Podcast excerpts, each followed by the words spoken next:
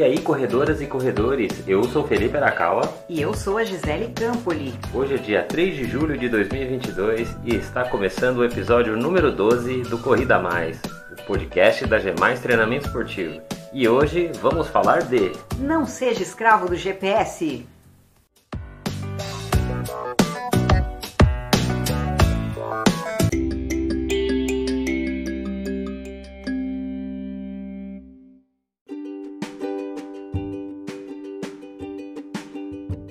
E é isso aí, pessoal. Estamos de volta para falar de um assunto assim um tanto quanto polêmico, porque hoje em dia o GPS é algo extremamente comum aí nos corredores, é algo que realmente veio para ficar, né? Dá para dizer isso. E a gente acompanha muito aí nas redes sociais é, a maioria dessas polêmicas, onde as pessoas é, começam aí a questionar os resultados de provas, os resultados de treinos e comparando, inclusive, dados, é, baseado único e exclusivamente nos resultados aí, nos dados desse sensor do, do pulso. E aí, pensando nisso, a gente decidiu fazer esse bate-papo aqui, bem descontraído, para colocar as nossas impressões e nossa experiência sobre esse assunto. E aí a gente vai dividir esse assunto hoje em duas partes aí. Uma parte um pouco mais técnica, porque a gente precisa explicar um pouquinho sobre isso, e depois as nossas orientações sobre como usar isso da melhor maneira. Fechou?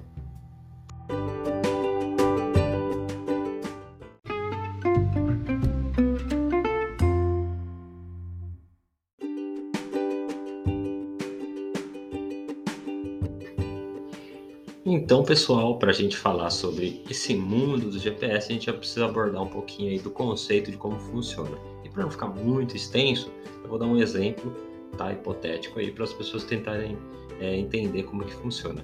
Falando de GPS, a gente tem basicamente três tipos de sensor, tá, hoje em dia: o militar, o de geodésia, que são aqueles para uso de engenharia, e esses de usuário final, que são sensores tipo C, CA. Então, só para vocês terem uma ideia, o sensor militar ele ocupa mais ou menos todo o equipamento ali, é, o tamanho de um notebook, tá? Um notebook grande, tá? O de geodésia normalmente ocupa ali o tamanho de um celular grande, assim, um smartphone grande. Já foi até maior, hoje em dia está ocupando mais ou menos esse tamanho. E o sensor final, esse que vai no reloginho de pulso, ele é um microchip que vai dentro do relógio ali pequenininho. Ou seja, tem relógios aí que pesam 50 gramas e o sensor é parte desse relógio de 50 gramas. Então é um negócio realmente muito pequeno. E o preço, lógico, muda muito, né? Um GPS militar, primeiro que você nem encontra à venda, segundo que ele custa assim uma fortuna, milhares de dólares, tá? E um geodésia também na faixa aí de milhares de dólares. E o usuário final a gente encontra aí hoje um, um, sensor de GPS, um reloginho de pulso, por menos de mil reais você encontra. Então, só falando disso já dá para ter uma ideia de que é, o barato sai caro aí, né? Não dá para falar que um, um, sensorzinho de GPS de pulso vai entregar a mesma acuracidade que um GPS militar. O GPS militar ele é utilizado para operações milimétricas, né? Onde, por exemplo, um míssil pode passar por coordenada geográfica dentro de uma janela né, no espaço de uma janela, lançado a quilômetros e quilômetros de distância e atingiu o alvo em cheio, tá? E o mesmo com o GPS de geodésia, né, onde engenheiros calculam distâncias através de coordenadas geográficas e que precisam de uma precisão grande, tá? Então, colocando isso, é, os sensores de GPS para corrida, para esporte, outdoor, eles foram criados para te darem uma, uma distância ou uma, uma, uma informação aproximada, tá? Então, é, e através de combinação de outros sensores que eu vou falar depois. Mas para dar um exemplo aqui de como funciona o esquema de precisão, os GPS militares eles têm precisão de centímetros, na casa de centímetros. E os, os GPS de geodésia também de centímetros, só que com uma margem maior. E os sensores de, de, de pulso, eles têm uma precisão de metros, tá? Na melhor das hipóteses, se você for ler os, os manuais técnicos da Garmin, por exemplo, eles vão falar que a melhor combinação de sensores pode chegar a uma precisão de 9 metros, para mais ou para menos. Tá? O que isso quer dizer? Quer dizer que o seu GPS, quando ele está extremamente bem calibrado, ele pode marcar 9 metros a mais em 1 quilômetro ou 9 metros a menos, tá? Isso na melhor das hipóteses, também a gente vai falar depois. Então, para dar um exemplo aí para vocês, Imagina que eu vou lá e enterro uma moeda. Uma moedinha de 10 centavos. Num lugar aqui, ó. Na Vila Industrial em Campinas. E aí eu chego para Gisele e falo assim: Gi, tá aqui a coordenada geográfica de onde eu enterrei essa moeda. É, você sabe, todo ponto na Terra tem uma coordenada geográfica, como se fosse o endereço desse lugar. Cada pontinho na Terra tem um, um, uma coordenada geográfica. E onde eu enterrei essa moeda vai ter uma. Eu passo essa coordenada geográfica para Gi e falo: chega lá e desenterra essa moedinha aí para mim. Não é mais uma moedinha de 10 centavos, é uma moedinha de ouro. Vale bastante. Aí ela vai pegar um GPS militar. Ela pegou emprestada lá com o Odi um GPS militar. E aí ela vai inserir essa coordenada geográfica.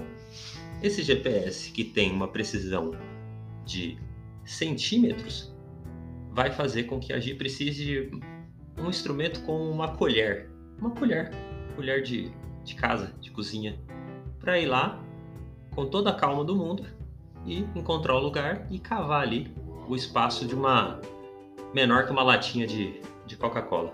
Vai ser o espaço que ela vai precisar cavar para achar essa moeda. Se eu der um, um GPS geodésia para ela, e ela não conseguiu pegar emprestado esse militar, ela vai ter que precisar de uma escavadeira. Porque, dada a precisão de um GPS de geodésia, o buraco que ela vai ter que cavar é de mais ou menos o tamanho de uma máquina de lavar. Vai dar um trabalhinho, vai dar um suador. Agora, se eu passar o meu Garminzão Fênix para ela, que também tem a opção de inserir de coordenadas geográficas, porque, até porque nem todo GPS tem essa função, são só mais de, de corrida, só alguns mais sofisticados têm essa função, ela vai precisar de uma retroescravadeira. E o buraco que ela vai precisar cavar é de mais ou menos o tamanho de uma quadra de vôlei. Então, gente, isso é só para vocês terem uma ideia da, do que é a precisão entre os diferentes tipos de GPS, beleza? Aí o que eu falei no começo, né? Que esses sensores eles foram evoluindo, né? E o que que as empresas produtoras de GPS fazem? Elas não conseguem inserir um sensor lá mais preciso porque ele custa muito e ele ocupa espaço, ele é pesado. Então ele vai na rota contrária ao que se precisa, né? Que é baixar custo, né? ser mais competitivo e continuar fazendo um equipamento sofisticado, leve. O que eles fazem é combinar sensores, tá? Então eles combinam, por exemplo, um giroscópio, uma bússola, um altímetro e um sensor de GPS. E esse sensor de GPS ainda é linkado aos diferentes tipos de sistema de geolocalização que existem no mundo hoje, que é o GPS, que é o Navistar, que é o sistema americano, o Galilei, que é o sistema europeu, o Beidou, que é o chinês, e o GLONASS, que é o russo. Então, hoje, os Garmin mais sofisticados, eles têm, esses, eles têm suporte desses quatro sistemas. E aí, combinando tudo isso, ele consegue te entregar uma precisãozinha um pouquinho melhor. Mas eu confesso que do sensor que eu usava lá em 2007 para cá, não melhorou esses 9 metros para mais ou para menos. O que faz é que, que ele tenha menos interferência, mas ele não melhorou a precisão.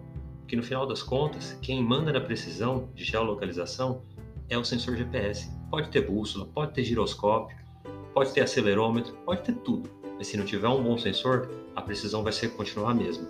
E ele, é e ele sofre muita interferência. Sofre interferência de prédios altos, sofre interferência de antenas de telecomunicação, sofre interferência das nuvens, do céu nublado, das árvores, enfim, de mais sensores ao redor. Se você está num local onde tem muita gente requisitando sinal de sensor, de sinal de satélite, ele também vai sofrer uma interferência.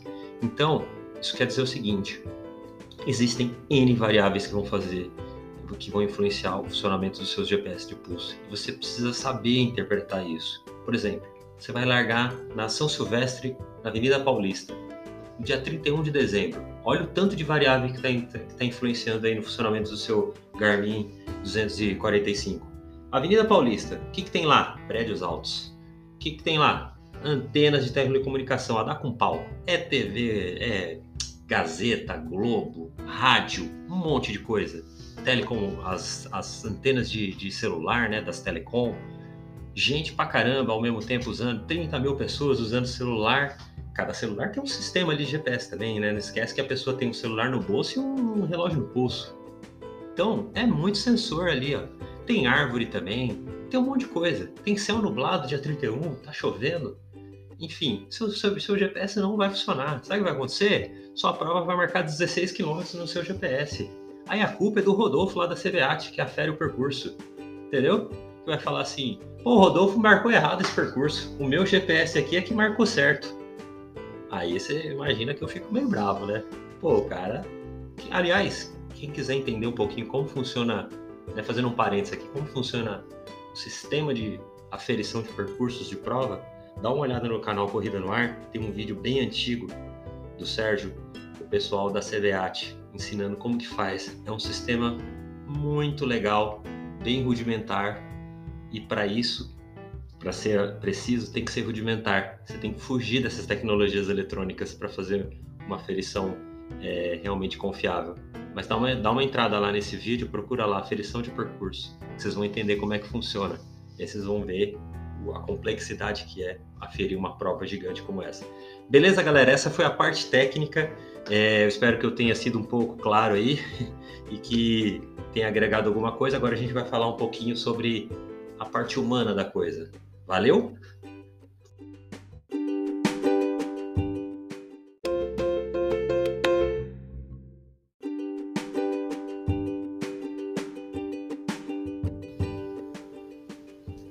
Pois é, pessoal. Agora pensando na parte mais prática, né, da gente que sai todo dia para correr, eu acho que a gente precisa lembrar em primeiro lugar que o atletismo e o GPS é algo relativamente recente, né? Se a gente levar em consideração a idade desse esporte, então a gente tem que lembrar como que aqueles atletas faziam lá atrás, quando não se tinha e não tinha nenhum tipo de tecnologia nem perto disso que se tem hoje. Então eles precisavam aprender algo muito importante, que é ler os sinais do próprio corpo. Né? Eles tinham que aprender a lidar com o tempo e com a distância. Né? E onde que é o lugar que a gente mais aprende a fazer isso? Onde que é essa escola que a gente aprende a ler os sinais do corpo e trabalhar com tempo e sem se preocupar com pace nem nada disso? A pista de atletismo, né? Que é a escola do corredor. É a maior escola que um, que um corredor pode ter ele fazer o treinamento na pista porque ele vai ter a distância, ele já sabe quanto tem, né? Que sabe que tem 400 metros, e aí ele aprende a trabalhar utilizando o cronômetro. Então ele começa a identificar o ritmo, ele sabe o ritmo que ele tá, não porque um tá marcando um determinado pace, mas porque ele ensina o corpo dele a correr daquela forma, né? Naquele tempo, utilizando aquele tempo para cada volta. Exatamente é, o, o, ritmo ele acaba sendo ditado pelo próprio corpo do corredor. Então, as zonas de pace elas vão ficando, ficando facilmente identificáveis pelos sinais que o seu corpo dá. E essa percepção de esforço durante os diferentes tipos de, de estágio que você tem durante a preparação também vão, ser, vão dando resultados de leitura. Então, quando você está no começo de uma preparação, por exemplo, seus sinais te entregam uma percepção A. Quando você está numa fase mais, digamos assim, mais preparado, mais em forma, sua percepção também fica mais acurada. Né? Você consegue perceber de uma maneira mais precisa também os seus, os seus, suas zonas de ritmo, vamos colocar assim. Então, gente, o instrumento mais preciso que existe ainda é o nosso corpo. Tá? Pois é, e a gente tem visto, né? A gente que frequenta bastante a pista de atletismo, a gente vê muitas pessoas utilizando o GPS, né? E, e é um pecado, porque você está deixando de aprender, você está deixando de, de realmente aprender a ler esses sinais, saber realmente quanto que você está correndo, né? E a gente tem visto muito e é uma pena porque é, você vê que é uma falta de, de, capacidade de lidar com um equipamento tão bacana. A gente vai falar também de coisas boas que tem do GPS, né? Ou coisas é, legais no seu treinamento que você pode estar tá usando, mas em alguns momentos você precisa também é, fazer esse esforço, né? Para não ficar dependente do que está marcando ali naquela tela. Exatamente. Eu particularmente acho que o GPS ele contribuiu pouco para a evolução do esporte. É, os tênis, por exemplo, equipamentos assim de vestimenta, eles contribuíram mais, na minha opinião. O GPS ele é um excelente instrumento para o pós-treino, para a leitura de métricas, para entender algumas questões.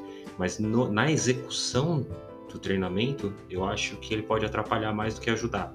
É, tanto é que os profissionais continuam a usar muito pouco GPS. A gente vê, por exemplo, atletas de elite usando em provas, porque eles primeiro são patrocinados e segundo, para usarem depois, para passarem dados para os seus técnicos, que normalmente moram longe. Né? É comum um africano treinar sozinho lá no Quênia e o treinador dele viver na Europa. E, e, por isso que ele envia os dados dessa maneira. Mas você pode ver que durante uma prova ele tá até com o GPS no pulso, mas ele quase não olha. Ele se orienta pelo carro madrinha, que é o relógio com o tempo bruto da prova. E ele olha as placas de distância, porque ali ele tem, ele tem uma certeza: não vai ter erro. Agora o GPS pode ter erro. Pois é, até falando desse lado bom, né?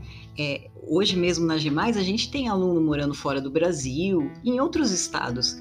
Então isso ajuda muito, porque ficaria difícil para mim, por exemplo, ter o controle de uma do treino de um aluno meu que mora na Austrália, como eu tenho, ou na Alemanha, é, ou mesmo em outros estados do Brasil, como no Paraná, no Rio de Janeiro, como que eu vou saber o que esse aluno está fazendo?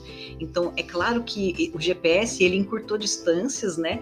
E ele fez com que pessoas, mesmo sem se encontrar, é, consigam fazer um trabalho juntos. Então, isso foi muito bacana do GPS, né? É, e, e ele possui recursos formidáveis se você parar para ler o manual e tentar entender esses recursos, você vai ver que é possível fazer muita coisa legal. Tem muita. Eu sou fã de GPS, assim, eu aprendi a fazer várias coisas, por exemplo, montar treinos nele. É um negócio super legal, por exemplo, você está treinando num lugar que não tem distância marcada no chão ou placa, é, não tem referencial algum, ou você viajou para um lugar e aí você descobriu ali que no Strava que o hot point da cidade é numa praça ali mas, pô, não tem marcação alguma. Como é que você se orienta? GPS. Aí seu treinador te passou um fartlek lá de 10 de 400. Poxa, você monta o seu workout ali no seu Garmin, você tá salvo, entendeu? Agora imagina você sem ele. Você estaria totalmente no escuro, né? E aí, então, nesse sentido, ele tem vários recursos legais. E aí cabe a gente fazer até um parêntese, que acho que isso acaba influenciando muito nessa, nessa cegueira assim, que as pessoas têm em relação ao GPS, de por exemplo, contestar o resultado de uma grande prova como a meia do Rio ou a São Silvestre, baseado no resultado do relógio dele, vem pelo fato das pessoas não saberem usar o seu equipamento. Assim, a imensa maioria, eu acho que dá para afirmar que 100% do, por exemplo, das pessoas que chegam na, na Gemais, eles não sabem ainda usar o GPS. E tudo bem, isso não, não é uma crítica, não é, não estou dizendo que isso aqui é um problema, tá? É que realmente é um equipamento mais difícil de usar você tem que parar para estudar isso, nem todo mundo está com saco de fazer isso, mas é necessário. E aí é, é um trabalho até que a gente tem de ensinar as pessoas a utilizarem o GPS, a configurar o passo a passo. Quem nunca recebeu um vídeo da Gi ensinando a montar o Garmin, ensinando a montar um workout, ensinando a liberar os, as, as, travas de perfil lá do, do Garmin Connect, tudo isso faz parte, né? E aí, sim, vira um baita de um aliado. Você tem, como eu falei, os workouts, você tem os campos modificáveis de dados que você pode combinar tempo da volta, distância da volta, é, métricas que não acabam mais, né? Então, assim, vai te gerar ali uma massa de dados incríveis, que eu particularmente gosto muito. É, eu também é, gosto bastante de usar principalmente é, nesses lugares que a gente não tem muita referência mesmo, né? Por exemplo, eu mesma saí pelo meu bairro agora sexta-feira para correr e fiz um caminho totalmente que eu nunca tinha feito antes. Então, claro, o GPS nesse sentido ele me deu uma boa noção do tempo que eu estava ali, a distância que eu já tinha feito. Enfim, eu queria fazer um treino bem curto, bem leve. Então, claro, ele é um auxiliar, né? Mas a gente precisa aprender a usar É. E também não ficar somente preso a isso, né? A gente tem que saber olhar as placas de uma prova, verificar se tá o, o quanto que tá dando de erro, né? Hoje a gente até grandes maratonas que a gente sabe que a placa tá no lugar certinho, a gente orienta até que a pessoa dê lep manual nas placas, né? Para você já ir corrigindo aquele pequeno erro do Garmin que é natural, que é normal, que acontece pela própria falha do equipamento.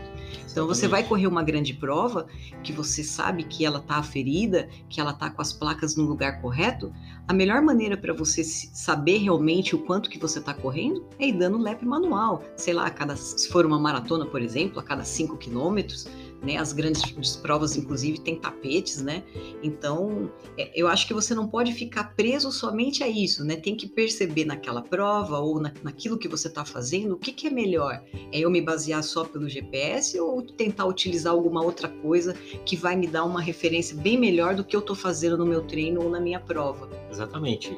É, como a gente comentou um tempo, um pouco tempo atrás aí agora, você para um treino básico você precisa de duas variáveis pelo menos, é tempo e distância ou tempo e ritmo, que aí você acaba descobrindo a terceira variável.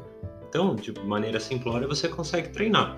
E pegando também esse gancho aí da, da questão de provas grandes que são aferidas e que são confiáveis, a gente já faz algum tempo, né, que a gente só executa provas de, de maratona com lap manual, porque realmente não, não dá para você apostar e confiar, né, todas as suas fichas é, no GPS e aí você, por exemplo, arriscar, errar o ritmo no início de uma maratona e por tudo a perder. Então, assim, faz bastante tempo já que a gente dá lap manual.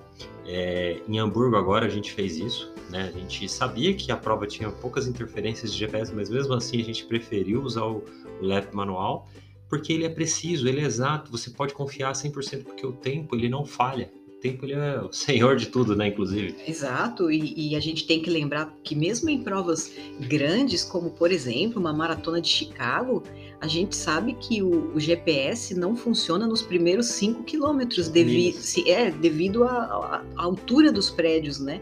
Ali que tem ali próximo da largada. Então, veja, se você for para uma prova dessa, por melhor que ela esteja, aferida, com tapete, com a placa no lugar certinho, se você se basear pelo GPS, vai virar uma confusão. E como é no início da, da, maratona, então a chance de você se perder no ritmo e perder sua prova, né? É, no que no passado, inclusive, o pessoal falava para quem fosse correr Chicago, né? Isso faz mais de 10 anos, isso aí, lá para 2010, assim, a gente ouvia falar isso que quem fosse correr Chicago deveria treinar por milhas, para pelo menos correr o começo da prova sabendo qual que é o pace em milhas, porque muda muito e faz uma confusão na cabeça. E aí, na época, até um adendo aqui, o Ricardo Chester, um baita cara aí do, do mundo da corrida, ele conseguiu entrar em contato com a organização da Maratona de Chicago e pediu para que eles colocassem placas de quilômetro e eles colocaram elas menorzinhas no canto da rua, porque pouca gente tem interesse em ver em quilômetros, mas eles colocaram, porque até então era só a cada cinco, né, nos tapetes de, de conferência. Então, Chicago hoje tem, é, se não mudaram isso, tem umas plaquinhas de quilômetro a quilômetro menorzinhas, então você tem que prestar atenção. Mas é justamente para as pessoas poderem continuar usando em quilômetros. É isso aí.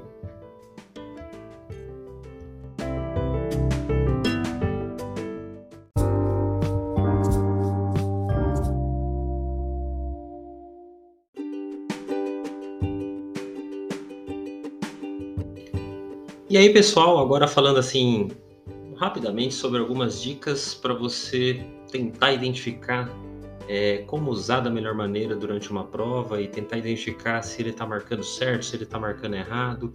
É, com o tempo você vai pegando essa manha, mas tem alguns gatilhos que a gente consegue identificar quando o seu GPS não está funcionando é, legal ou quando ele está marcando até certo, mas você sabe que, por exemplo, a prova é que está certa e ele que está ali marcando errado, como ele sempre marca, com aqueles 9 ou 10 metros a mais ou a menos que eu falei no começo do, do podcast. Então, via de regra, o GPS sempre apita antes da placa.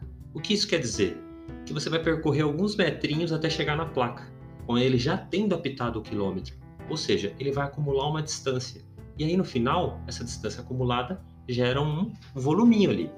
E normalmente esse erro está entre 1 e 2%, que é o que eu falei, 9 metros, 10 metros, 10 metros vai dar isso aí, 1% de 1 quilômetro. Então por isso que você deve esperar um erro entre 1 e 2%. 2% é quando ele fez uma caca, errou muito. E 1% é quando ele está legal. Então uma prova ferida pode ter certeza, vai marcar 1% a mais, tá?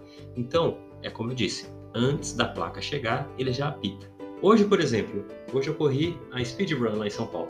Prova lá da New Balance. Muito legal, por sinal. Pô, demais. A prova sensacional. E aí, no comecinho da prova, eu já comecei a perceber. Sim. Opa, aferiram essa prova. Pois Essa é. prova não era aferida. Isso, tá. até 2019 ela tinha, sei lá, uns 14,800. E aí era um festival de RP, né? Nossa, Nas redes é sociais. fácil fazer assim, né? Todo mundo adorava. E a gente sabe né, que algumas organizadoras fazem isso, infelizmente, colocarem distanciamentos justamente para a prova ficar rápida, entre aspas. Mas beleza, feito esse parêntese. é, hoje eu vi que a prova estava ferida. Isso. Porque essa organizadora é muito séria. É a Beta Sports e o pessoal lá é muito firmeza.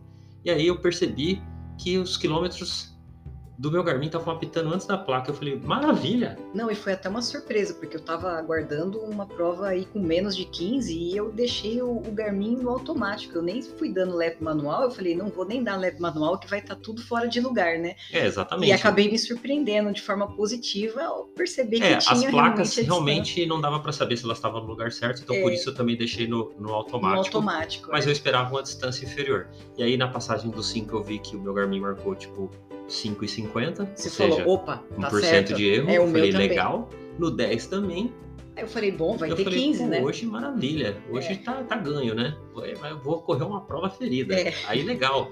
Então, esse é um, essa é uma dica que a gente dá. Então espere sempre que o seu Garmin marque a mais. É muito difícil ele marcar a menos, mas ele marca também, tá? Eu já vi é, Garmin de pessoas que correram o percurso correto ali e que deu distância a menos. Tipo, maratona do cara deu 41,900, 300 metros a menos. Mas não é, não é comum, tá? É bem raro isso. inclusive. Geralmente marca mais. Geralmente marca mais. E por que que marca mais, gente? Tem uma explicação, né? Como eu falei, a primeira explicação é o erro, né? Ele vai acumulando um erro de 1%. Então, se você está falando de maratona, vai marcar mais ou menos 400 metros a mais. É normal marcar 400 metros a mais. Então, se você tem 42,195 mais 400, vai dar ali uns 42,500 e pouco, 42,600. É normal, eu já corri maratona que deu 43. Mas é, falando da questão, tirando a questão do erro, existe também a questão das tangências. É, quando o aferidor marca um percurso, ele define a menor rota possível dentro do percurso traçado. Então ele usa uma rodinha, eu falei para vocês verem o vídeo lá do Sérgio Rocha, vocês vão ver no detalhe, quem tiver interesse, mas ele usa uma roda, né, numa bicicleta, e ele vai fazendo a tangência, a tangência das curvas, fazendo o menor percurso possível, tá? Então ele ele realmente corre assim da forma mais otimizada possível. E a gente na corrida não consegue fazer isso, porque tem gente e porque você às vezes vai para o outro lado da rua e se distrai, ou você vai para o outro lado da avenida porque você foi pegar água e ficou lá e, não saiu mais de lá. Enfim, tem N fatores que fazem você não correr o menor percurso possível. Além disso, por uma questão de regras da World Athletics, da FINADA e AF, quando alguém afere um percurso, ele precisa colocar, por margem de segurança, um metro a mais por quilômetro. Então, saiba que uma maratona, ela não tem 42,195. Ela tem 42,195 mais um metro por quilômetro. São 42 quilômetros, então ela tem mais 42 metros é, oficialmente. E por quê? Porque se acontecer de alguém bater o recorde mundial e o aferidor ter cometido algum erro, eles vão lá, é, aferem, é, medem o percurso novamente, porque toda vez que alguém bate um recorde mundial, no dia seguinte ou na semana seguinte, o aferidor lá da entidade vai lá e marca o percurso para ver se o percurso estava ok, certo? Aí, beleza, se tá ok, eles homologam o recorde mundial e botam a chancela lá no, no peito do cabra. Recordista mundial, ou da cabra. E aí, o que acontece? Imagine a hipotética situação do aferidor que aferiu lá no começo, antes da prova acontecer, ter errado. Já pensou se o cara errou? E aí todo o esforço do atleta foi em vão. E isso já aconteceu na história, posso até comentar daqui a pouco. E aí o que, que eles fazem por margem de segurança? Eles pedem para que esse aferidor que marca antes da prova acontecer coloque um metro por quilômetro a mais. Porque se ele errar, ele ainda tem 42 metros de margem. E isso também já aconteceu, essas duas situações já aconteceram, de ter a menos e de ter a mais uma situação. Em, nos anos 90, Alberto Salazar, técnico famoso, né? Eu já falei, Eita, eu Roberto falei, de- Salazar. eu falei dele essa semana, ele vai achar que eu tenho algum problema com ele. Eu falei dele essa semana lá no, no Diário do Maratonista, mas não é nada pessoal, é porque ele é realmente um personagem relevante da história do atletismo mundial. Ele bateu o recorde mundial da maratona em Nova York. E aí foram aferir o percurso na semana seguinte. E aí descobriram que, infelizmente, o percurso tinha 100 metros a menos. E o cara tinha feito baita de um, de um trabalho, realmente fez uma grande prova. E aí deu muita dó, né? Não homologaram o recorde mundial. E recentemente, na Maratona de Rotterdam, isso mais próximo agora dos anos 2000, também houve uma quebra de recorde mundial. E aí, na reaferição, constataram que o percurso também estava um pouquinho menor. Só que pela margem de segurança ele ainda tinha os 42,195. Faltou ali, sobrou ali um pouquinho ainda de metros. E aí, beleza, Opa, puderam, sorte, puderam homologar, graças ao aferidor ali que, que cumpriu o regulamento. Uhum. Né? Ele errou ali, talvez, em algum momento, porque eles fazem uma série de cálculos. Se vocês verem o vídeo lá, de novo, estou falando do vídeo, mas se vocês forem ver o vídeo, vocês vão ver que é muito legal. Eles têm que fazer muito cálculo. E numa dessa ele dá uma errada ali. Mas aí, pela margem de segurança, está garantido. Beleza, pessoal?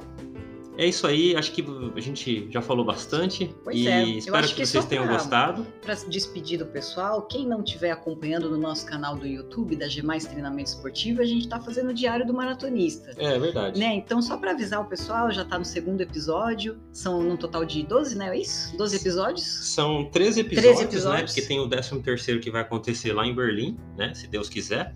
Então, realmente, pra, bem lembrado, para quem chegou pelo podcast aqui e não conhece o nosso trabalho, é, procura lá no YouTube Jamais Treinamento Esportivo. A gente está fazendo aí o Diário do Maratona do Salvador, um episódio por semana, contando todo o resumão. Sai todo domingo, né? Todo domingo, tá? Religioso ali. Hoje saiu mais um, hoje dia 3 de julho.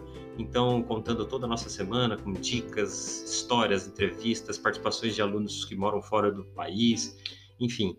Toda semana tem uma, uma, uma interação diferente e o, o último episódio é lá em Berlim, com nós todos lá que vamos correr a Maratona de Berlim, é, confraternizando e fazendo uma grande festa lá, é, celebrando aí a vida depois de pandemia e tudo, e celebrando também a amizade que é maravilhosa aí através da corrida.